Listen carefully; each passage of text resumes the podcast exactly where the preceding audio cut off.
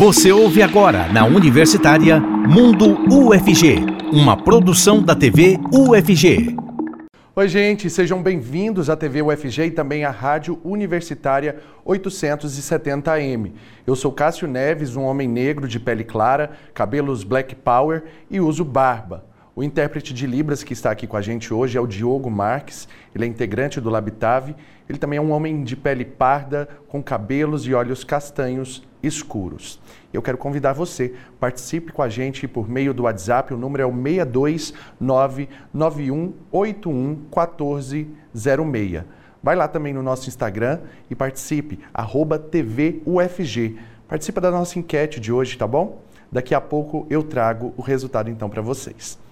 E agora eu vou caminhar ali para as telinhas, porque já estão aqui com a gente as nossas convidadas de hoje.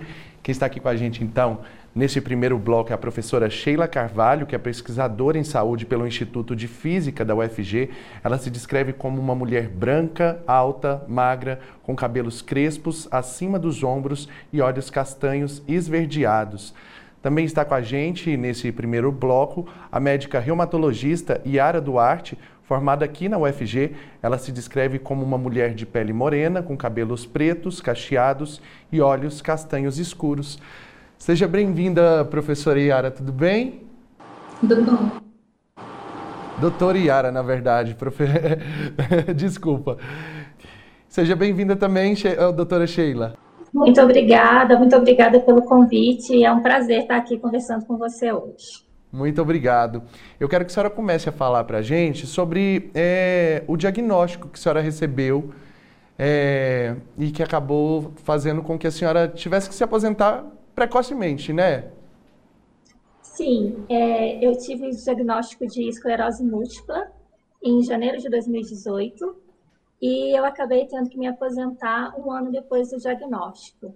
É, o primeiro sinal que eu tive da esclerose múltipla foi em 2010. Eu estava fora do país como professora visitante e eu tive um, um surto de vertigem. Naquele momento eu achei que fosse apenas uma labirintite, e não dei muita bola, até porque eu estava fora do país, né? É mais difícil ali para acionar seguro e tal.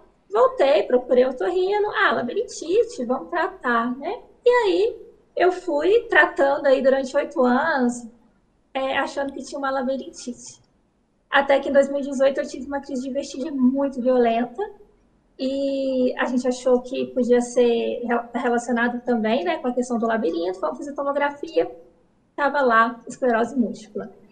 E o interessante disso é que durante esse tempo todo eu tinha uma fadiga extrema e, e, era fora do normal, né? As pessoas trabalhavam a mesma quantidade que eu e ainda tinham energia e eu super cansada, super cansada.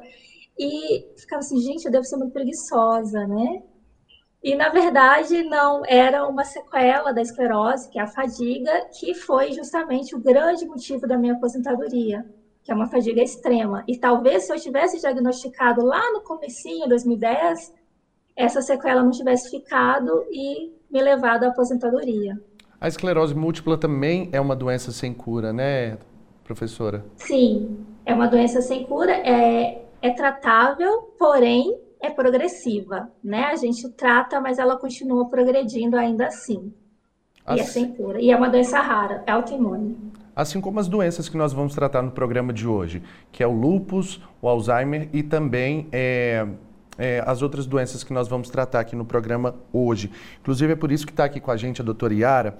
Antes da doutora Yara trazer para a gente mais informações, quero dizer para vocês que estima-se que no Brasil exista cerca de 65 mil pessoas com lupus, maioria mulheres. Ou seja, um a cada 1.700 mulheres brasileiras são acometidas, então, pela doença de lupus. Quem vai falar mais para a gente, então, é a doutora Yara. Então, boa tarde, obrigada pela oportunidade de estar aqui com vocês também no programa. É um prazer enorme poder falar das doenças né, que a gente trata aqui na reumatologia. E assim como a professora Sheila comentou, o lúpus também é uma doença rara, assim como a esclerose sistêmica, né? Ou a esclerose múltipla, no caso dela, e que é de difícil diagnóstico, porque os sintomas, eles são inespecíficos no início. Então, o paciente pode ter fadiga, pode ter uma febre de causa que não é esclarecida, às vezes uma anemia que não se acha causa, uma queda de plaquetas, algumas lesões na, na face, né? principalmente aquele vermelhinho que a gente chama de racho malar, é, feridas na boca, uma queda de cabelo importante.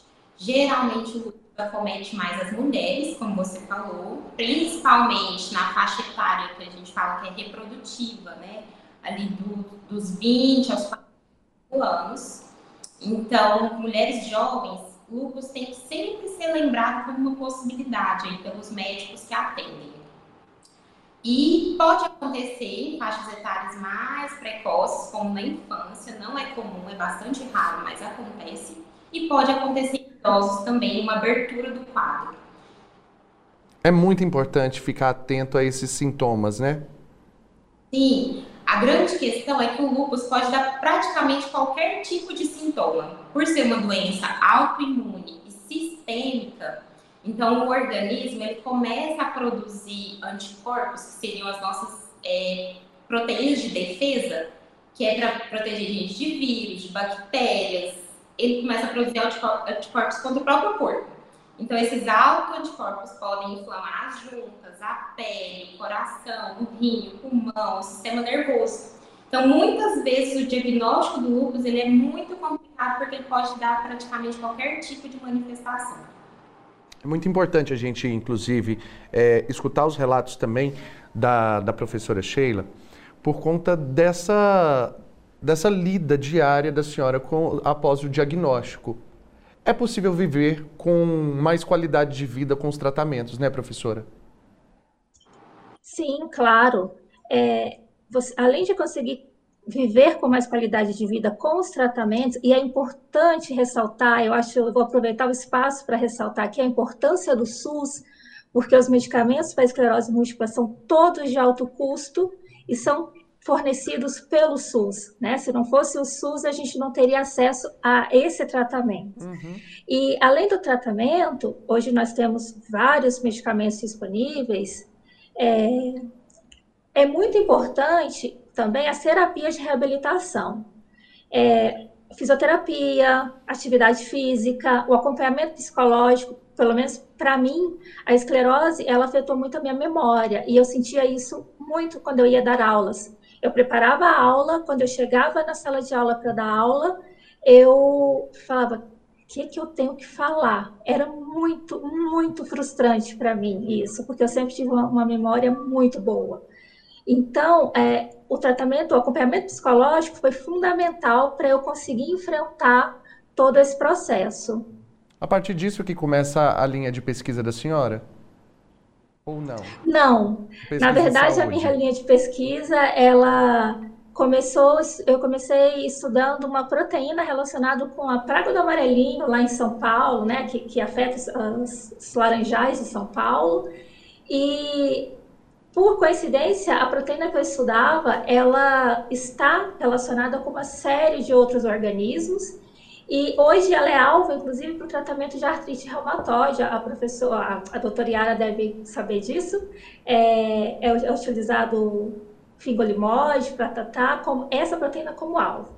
E o que me foi chamando a atenção e eu acabei mudando um pouco o rumo da minha trajetória foi porque eu vi que essa proteína estava muito relacionada à disseminação de doenças negligenciadas. E aí eu quis me aprofundar e estudar mais uh, essas proteínas relacionadas com essas doenças, na busca de entendendo como essas proteínas agem, outros pesquisadores podem buscar fármacos que podem atuar no controle dessas doenças. Doutora Yara, tem condições assim de haver naquele é, período anterior a, ao diagnóstico do lupus uma confusão com, com os mesmos sintomas também da fibromialgia por conta da quantidade de dores que são espalhadas pelo corpo? Com certeza, a fibromialgia é um diagnóstico diferencial importante em pacientes com lúpus, porque eles podem ter os mesmos sintomas de dor generalizada, né?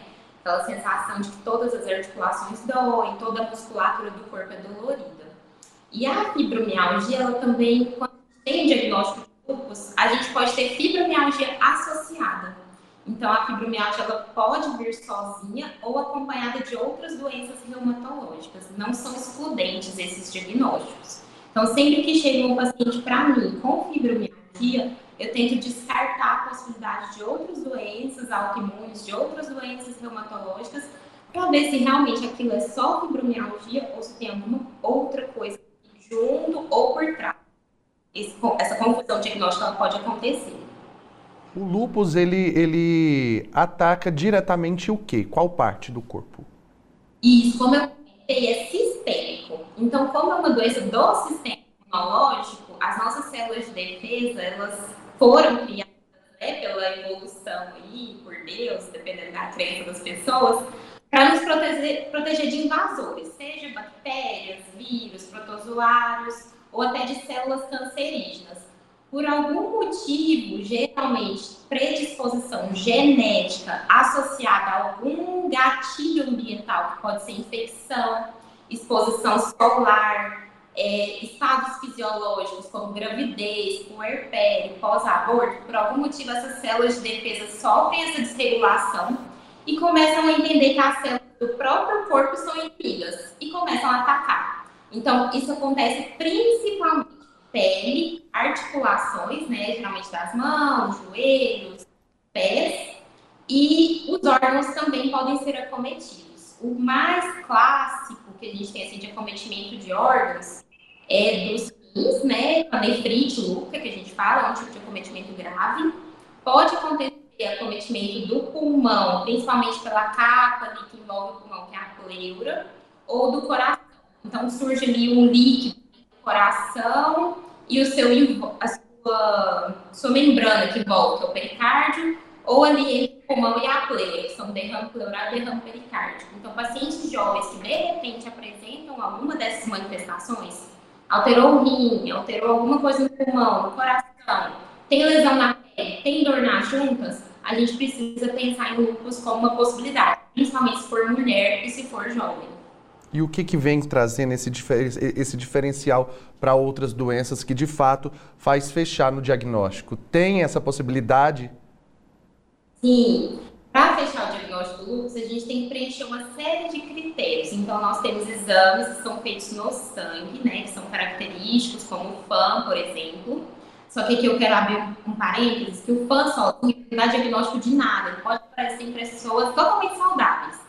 Muitas vezes chega no consultório alguém com FAM positivo achando que tem lúpus. E não. A gente precisa juntar manifestações clínicas, alteração de exame laboratorial e às vezes algum outro tipo de achado, como esse líquido lá no pulmão, no coração, ou uma alteração do rim chamada de nefrite, né, de glomerulonefrite.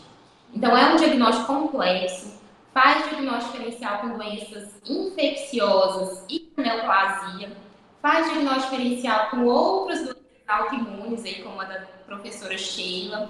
Então, é um diagnóstico assim, que a gente quebra bastante a cabeça para poder fechar. Agora, doutora Sheila, é, o cruzamento das proteínas que a senhora fez, toda a linha de estudo da senhora, ela tem algum. É, é, ela serve para o tratamento de lupus também? Não, na verdade não. Na verdade, a minha pesquisa é como física, né?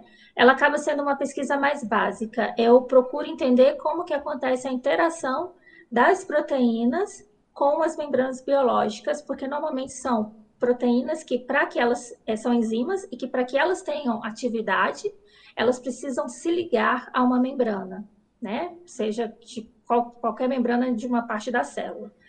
E então, entendendo esse mecanismo de ligação, é, eu trabalho em colaboração com pesquisadores da Faculdade de Farmácia, da USP, que aí eles buscam, eles trabalham com desenho racional de fármacos e eles buscam drogas que possam inibir esse, essa interação.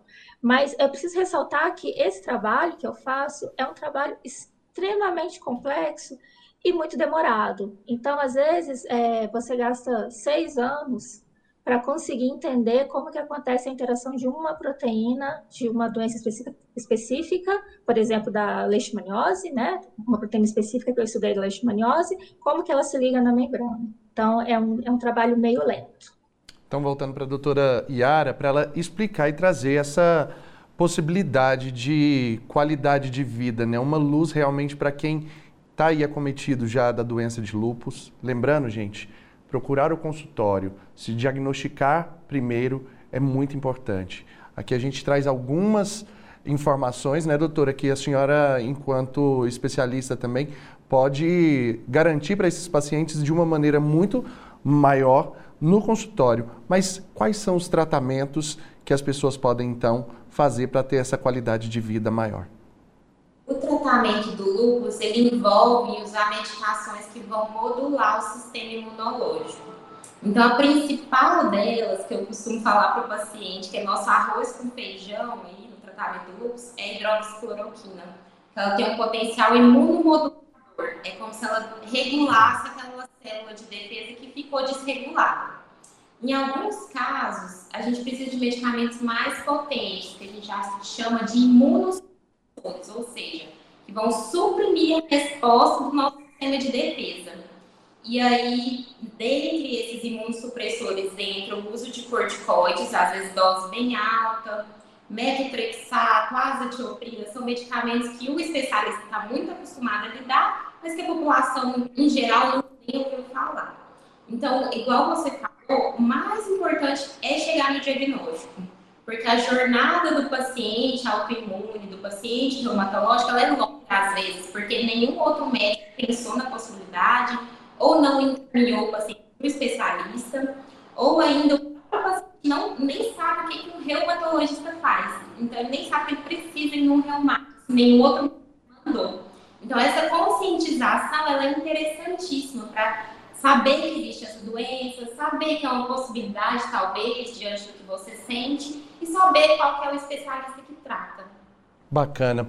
Já quero agradecer então aqui a presença da professora Sheila Carvalho, pesquisadora em saúde pelo Instituto de Física da UFG e também da médica reumatologista doutora Yara Duarte, formada aqui pela UFG. Muito obrigado pela participação de vocês e a gente, inclusive, agora já vai para um rápido intervalo, mas daqui a pouquinho eu volto trazendo mais informações sobre os tratamentos das doenças lupus, Alzheimer e fibromialgia. Eu volto já já. Estamos apresentando Mundo UFG, na Universitária. Já voltamos e nesse bloco o intérprete de Libras é o professor Diego Barbosa, coordenador do Labitave. Ele se descreve como um homem de pele branca, com cabelos e olhos castanhos e barba cheia. E agora nós vamos ver como ficaram as nossas enquetes. Já pode colocar aqui então na telona para a gente ver como que ficou, ficou então o resultado. Olha só, você faz exames periódicos de quanto em quanto tempo? A resposta, na letra A, ó, de 5 em 5 anos, 8% das pessoas. Bem baixo, né, gente? Letra B, só quando um sintoma aparece, 38%, que a maioria, inclusive. Olha só, isso é preocupante. Letra C, anualmente, 31%. Já é um número, né, também aí que, que é bacana, 31%. Mas aqui está bem alto. E a letra D, não tenho esse costume, 23%. Olha, tem que se preocupar um pouquinho mais aí com a saúde, né? Vamos lá para a próxima. Você já ouviu falar sobre as doenças lupus, Alzheimer e fibromialgia? É o assunto de hoje aqui no nosso programa. 91% das pessoas disseram que sim e 9% disseram que não. Existe tratamento para dar mais qualidade de vida, inclusive, para essas pessoas, né? Pode colocar na próxima. Ó, você sabia que tem como lidar com doenças incuráveis? 91% disse que sim e 9% disse que não. Tem mais uma? O que você acha que é possível fazer para dar melhor qualidade de vida a quem tem uma doença crônica? Correr para o médico? Fazer exames periódicos, diagnóstico precoce e tratamento eficaz é a letra B. A letra C é sair tomando todos os remédios que encontrar. E a D, começar a chorar? Claro que não, né, gente? A resposta B, então, é a resposta correta. E o mais correto realmente, gente, fazer exames periódicos, procurar um diagnóstico correto, né? E então, é isso. A gente vai caminhando agora ali para as telinhas já para a gente conversar com as nossas próximas convidadas, já estão aqui com a gente. É, Para esse bloco, então, nós convidamos a médica geriatra Marina Lopes, formada aqui na UFG. Ela se descreve como uma mulher branca, com cabelos e olhos castanhos e estatura média. Também está aqui com a gente a psicóloga Larissa Mello, também formada aqui na UFG. Ela se descreve como uma mulher de pele morena, com cabelos lisos e curtos e olhos castanhos. Então, para começar, vou conversar aqui então com a doutora Marina. Doutora Marina, tudo bem? Seja bem-vinda. Muito obrigada, boa tarde. Prazer, Cássio. Uma boa tarde. Seja bem-vinda também, Larissa. Obrigada, é um prazer estar aqui com vocês hoje. Muito obrigado vocês. Doutora Marina, conta pra gente, é, a, o Alzheimer, ele já é uma doença assim bastante conhecida, né? As pessoas é, já sabem minimamente que acometem mais pessoas idosas, mas acomete só os idosos mesmo? Cássio, o Alzheimer é um tipo de demência, né? Na verdade, a demência é, é composta por várias doenças diferentes. E dentre elas, por exemplo, uma demência vascular, que é muitas vezes causada após um AVC. Então, um paciente jovem que tem um derrame, que tem um AVC, pode evoluir com uma demência. E existem casos também mais raros de demências tipo Alzheimer que são consideradas precoces, que acometem idosos mais jovens, né, é, na fase adulta, antes de virar, né, de ser realmente um idoso. Então, antes dos 60, 65 anos. Então, é, a, o Alzheimer é um tipo específico, o tipo mais comum, cerca de 60, 70% dos casos de demência no mundo são por demência de Alzheimer, mas existem outros tipos de demências que também podem acometer pacientes mais jovens, não só os idosos. Uhum. Doutora Larissa, é, existe o esquecimento por parte desses, dessas pessoas acometidas né, pelo Alzheimer. Aquelas lembranças de ficar falando, ah, você esqueceu determinada coisa que aconteceu ali tão, tão próximo, porque a gente sabe que são aquelas coisas que, que foram aprendidas é, mais próximo que eles acabam esquecendo. As lembranças mais antigas eles acabam tendo, né? Ficar lembrando essa pessoa a todo momento que ela esqueceu determinada coisa é ruim para o tratamento, faz, é, deixa essa pessoa numa condição mais vulnerável? Doutora Larissa? Eu acho que é para a Marina, não? Alzheimer? É, não, estou dizendo só na questão da senhora como psicóloga, é, desse, dessa, ah, de, do entendi. fato de ficar reforçando a todo momento que aquela lembrança, não, ele não teve aquela lembrança de determinado assunto que aconteceu tão próximo dele, se isso é, acaba prejudicando nesse, nessa questão psicológica mesmo do, do paciente. Eu acho, eu acho que a gente tem que ter uma noção do que vai deixar o paciente, o familiar desconcertado, né? Deixar ele mais fragilizado, porque se a gente fica toda hora incomodando ele, não, mas não era isso, você não lembra, né? Tem que ter um, um bom limite ali do que é importante para estimular esse paciente cognitivamente e o que também pode ser um, um pouco invasivo, né? A rotina dele pode ficar muito cansativa com toda hora as pessoas cobrando que ele lembre, corrigindo excessivamente a rotina dele também, né? Então a gente tem que que ter um limite ali, entender o que é que você está fazendo para estimular o paciente a ter mais né, noção do que está acontecendo ao redor dele, a ficar mais orientado, e também do que é desnecessário e que não vai trazer nenhum ganho para ele. Só deixar ele, às vezes, mais retraído, né, de, de participar ativamente da família e etc. Então, tem que ter, tem que ter tato, né? Uhum. A doutora Larissa, na verdade, gente, ela é especialista mais na doença de fibromialgia. Inclusive, já pegando o gancho aí, é, a senhora explica para a gente, é uma doença que, de fato, né, acometem jovens, pessoas de qualquer idade, pelo que a gente tem de informação. É, essas pessoas chegam no consultório da senhora com um psicológico bem abalado, né? Isso. Na verdade, eu não sou especialista em fibromialgia. Eu sou especialista na área da saúde hospitalar, uhum. né? E aconteceu é, naturalmente que a maioria dos pacientes que eu estava recebendo, dos psiquiatras, dos reumatologistas, eram mulheres com fibromialgia. E a partir daí eu, eu criei, fundei um grupo lá no HDS, que é onde eu trabalho, que chama Mulheres de Fibra. Né? Então acaba que eu comecei a estudar mais essa doença, né, a partir desse grupo. Já tem seis anos aproximadamente que eu tenho esse, esse grupo duas vezes por semana. Uhum. Né? Então é uma doença que tem um diagnóstico clínico, não tem um marcador biológico exato, né? É, é, ela traz dores difusas por todo o corpo, né? Também alterações de sono, de humor, também alterações de memória, né? Muita fadiga, né? E a dor ela acaba que impacta todos os âmbitos da vida da pessoa. Voltando para o Alzheimer, é uma doença que acaba também é, colocando toda a família ali numa situação de não saber lidar mesmo com a doença, né? Porque está ali com um paciente que muitas vezes, visivelmente, ele está saudável, mas a lembrança que, que ele já, já não tem mais acaba dificultando essa vivência diária, né, doutora?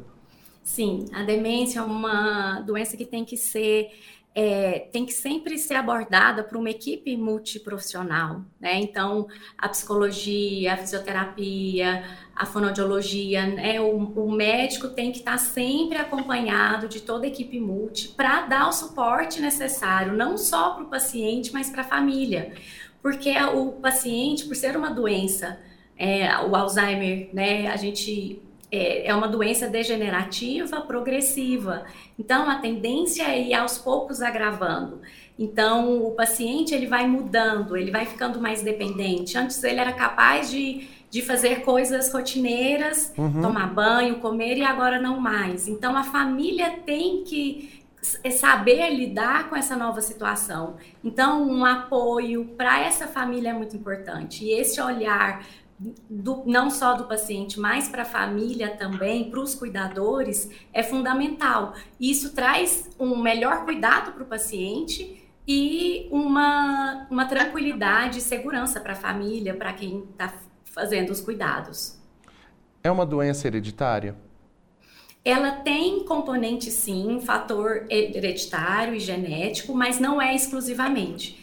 Então, às vezes, os pacientes né, assustam ou vêm para o consultório: oh, minha mãe tem Alzheimer, meu pai tem Alzheimer, é, eu vou ter Alzheimer? Ou outros, né? Nossa, doutora, mas você está dando um diagnóstico de Alzheimer para minha mãe, mas não tem ninguém na minha família com esse diagnóstico, né? uhum. né? Então, é, tem mais relação genética, a genética tem uma importância maior nos casos precoces de demência, de Alzheimer, mas não é exclusivamente. Então, tem pacientes que não têm nenhuma é, é, ancestralidade, nenhum parente próximo com demência e pode sim evoluir para demência.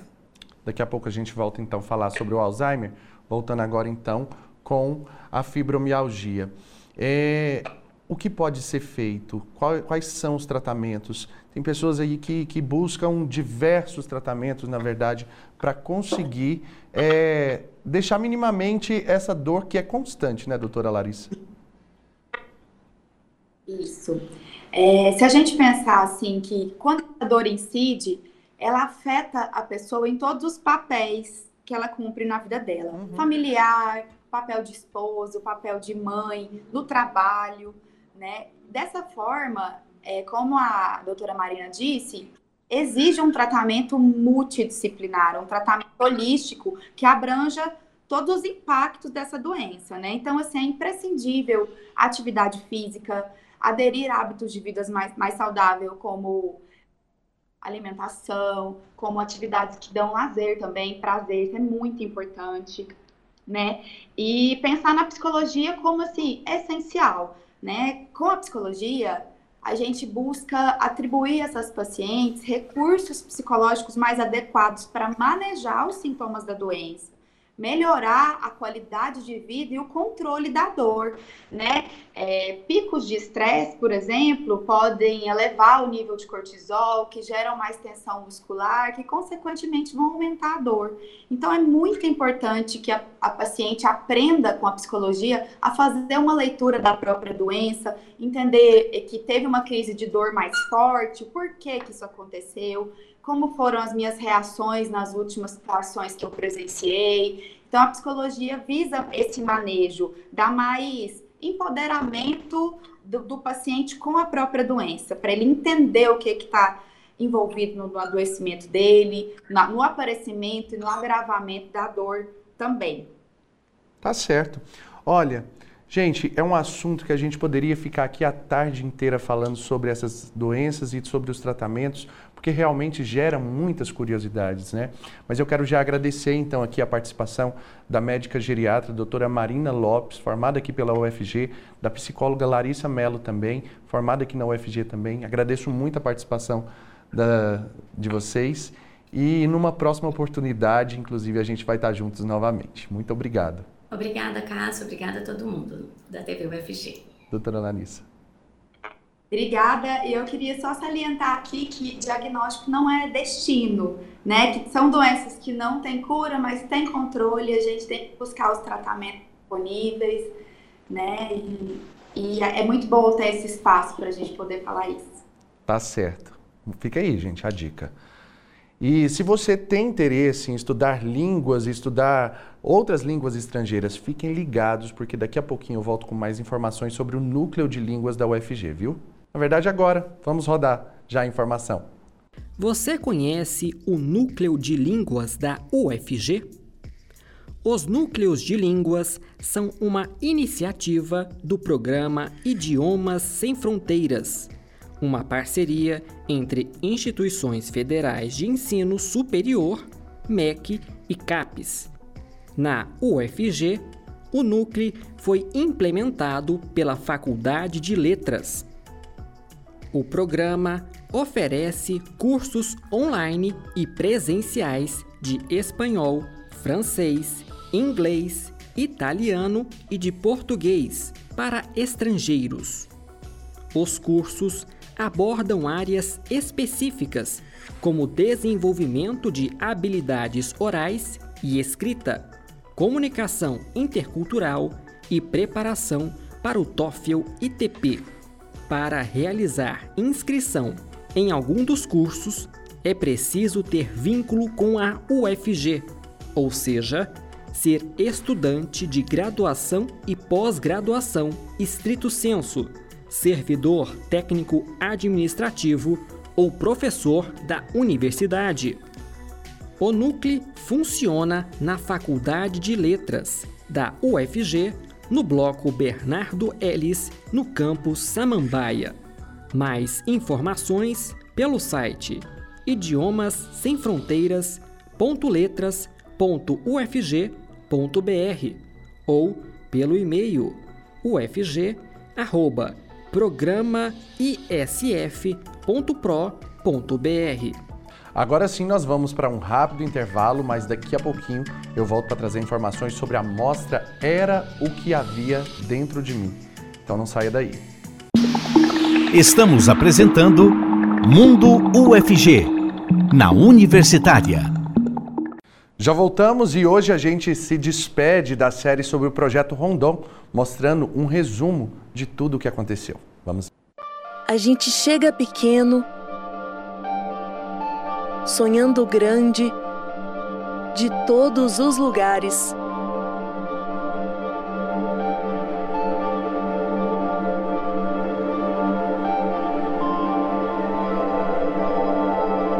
Juntos, passo a passo, deixando um legado de pegadas, pegadas em um cerrado de transformações.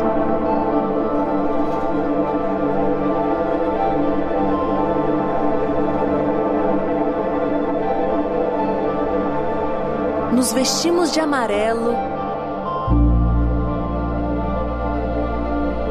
e no chapéu começa a jornada. Ser rondonista é sair em missão, rumo a um cerrado de histórias, de distritos, municípios e povoados. Eu achava eu achava muito interessante, tipo, você poder ir não para oferecer, porque é muito além disso, né? Você vem e recebe muito da população, é muita experiência, troca, são muitas trocas. Cerrado de impacto.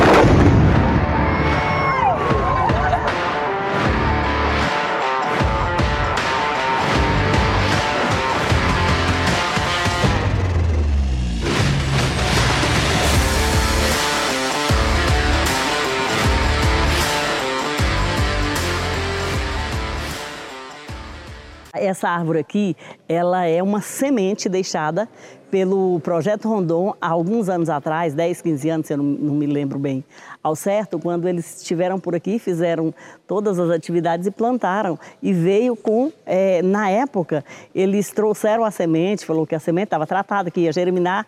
Na época eu não pus muito assim não, não acreditei muito que fosse é, realmente germinar, né, nascer.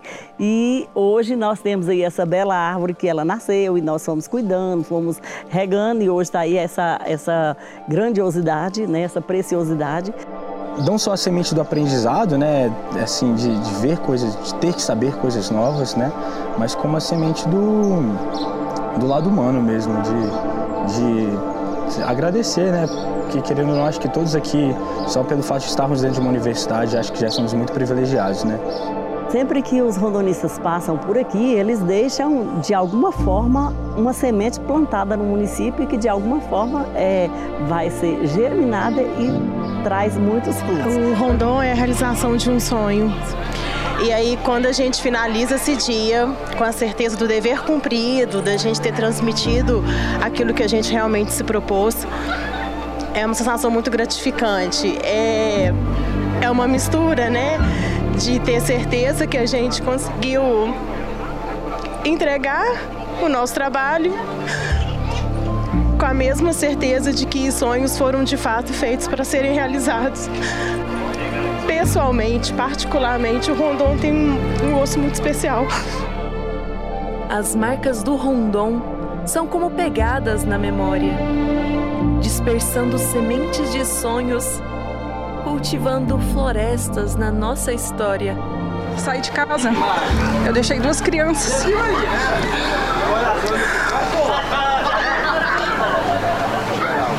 Eu falei que eu não consigo falar.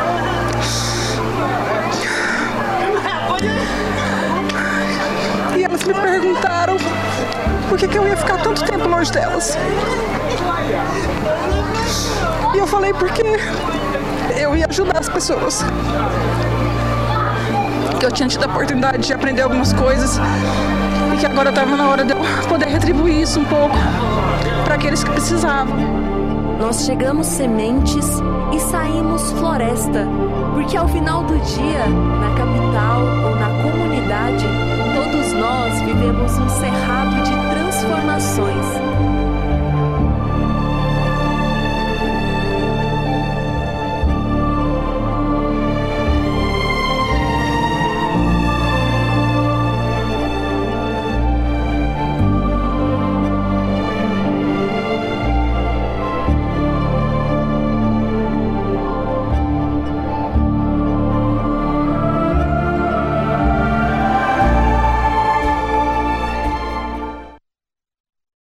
Aí então, né, um resumo de tudo aquilo que aconteceu durante todos esses dias que esses rondonistas estiveram nessas cidades, aprendendo e levando também um trabalho muito bacana. Agora nós vamos falar sobre tempo e memória, que são temas da exposição Era o que havia dentro de mim, realizada na Faculdade de Artes Visuais. Vamos saber mais detalhes agora. A Galeria Expolab da Faculdade de Artes Visuais recebe a exposição Era o que havia dentro de mim. Os estudantes da disciplina de processos curatoriais que realizaram essa exposição. E nós vamos entender como que foi todo esse processo também de produção dessa exposição aqui. Eu sou a Ana Clelma, uma mulher negra de pele clara, tenho cabelos pretos, cacheados, é, abaixo dos ombros e uso óculos.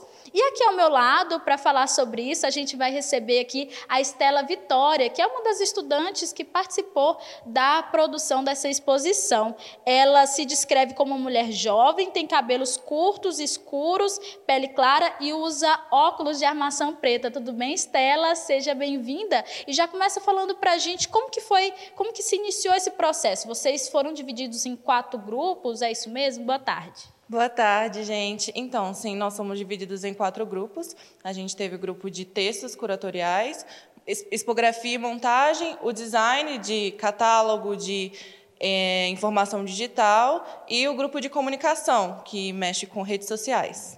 E você ficou em qual grupo e como foi para você participar dessa experiência?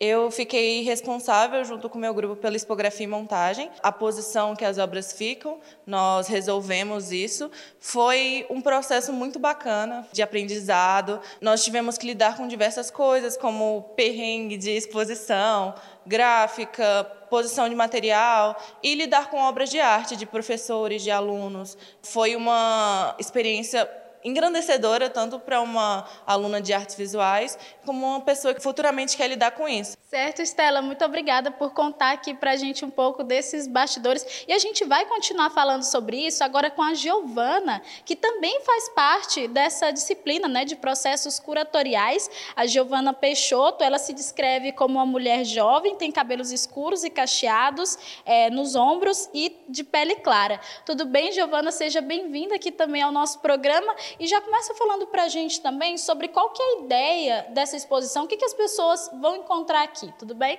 Tudo bem. A exposição a gente busca tratar principalmente do tempo e da memória.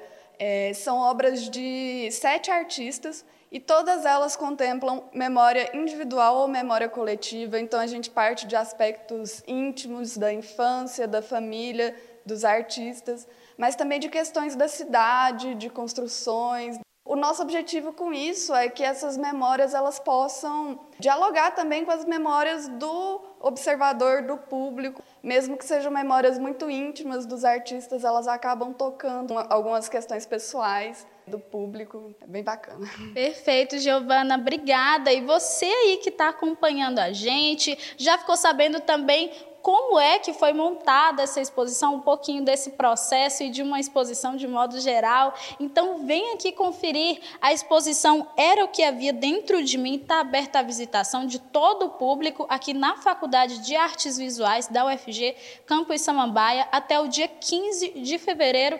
Vem cá, vem participar, vem conferir, tá bom? Fica o convite para você. E agora chegou aquele momento em que você fica por dentro dos eventos, ações e também dos editais da UFG.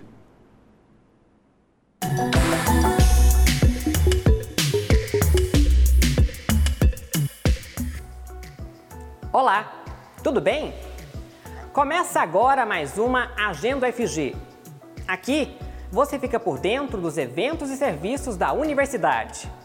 Meu nome é Igor Rodrigues e sou homem jovem pardo, com cabelos escuros e curtos. E estou em um corredor de um prédio da UFG com janelas de vidro dos dois lados. E aí, vamos conferir o que está rolando na UFG? O Centro de Ensino e Pesquisa Aplicada à Educação da UFG publicou o edital do sorteio de vagas para ingresso de novos alunos no ano letivo de 2023.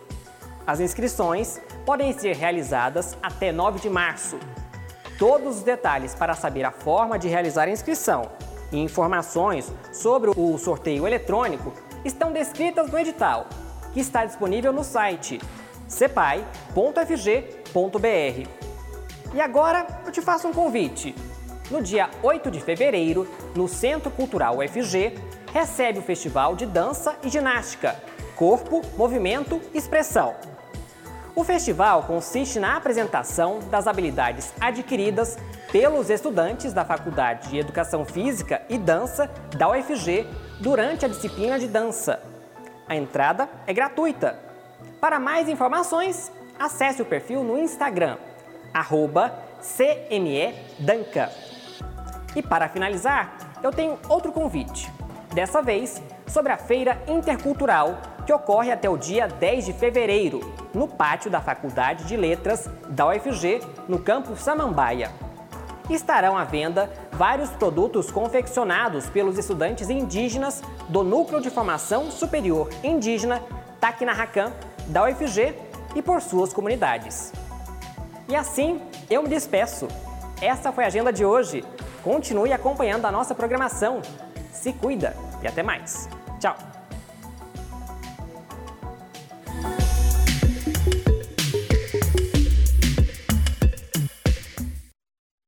E se você quiser ver ou rever qualquer episódio do Mundo UFG, é só procurar pelo nosso canal no YouTube. Lá a gente faz a transmissão ao vivo e deixa todos os programas disponíveis também para você. Se quiser sugerir alguma pauta para a gente trazer aqui no Mundo UFG, entre em contato pelo nosso WhatsApp, que é o 629 9181 1406. E aproveita também para já baixar o nosso aplicativo. Nele você assiste a programação ao vivo e pode também nos mandar mensagens aqui no Mundo UFG. Tá bom? E eu fico por aqui, mas te espero amanhã, a uma hora da tarde. Muito obrigado por ficar aqui junto com a gente, tá bom? Beijos e tchau. Você ouviu na Universitária Mundo UFG, uma produção da TV UFG.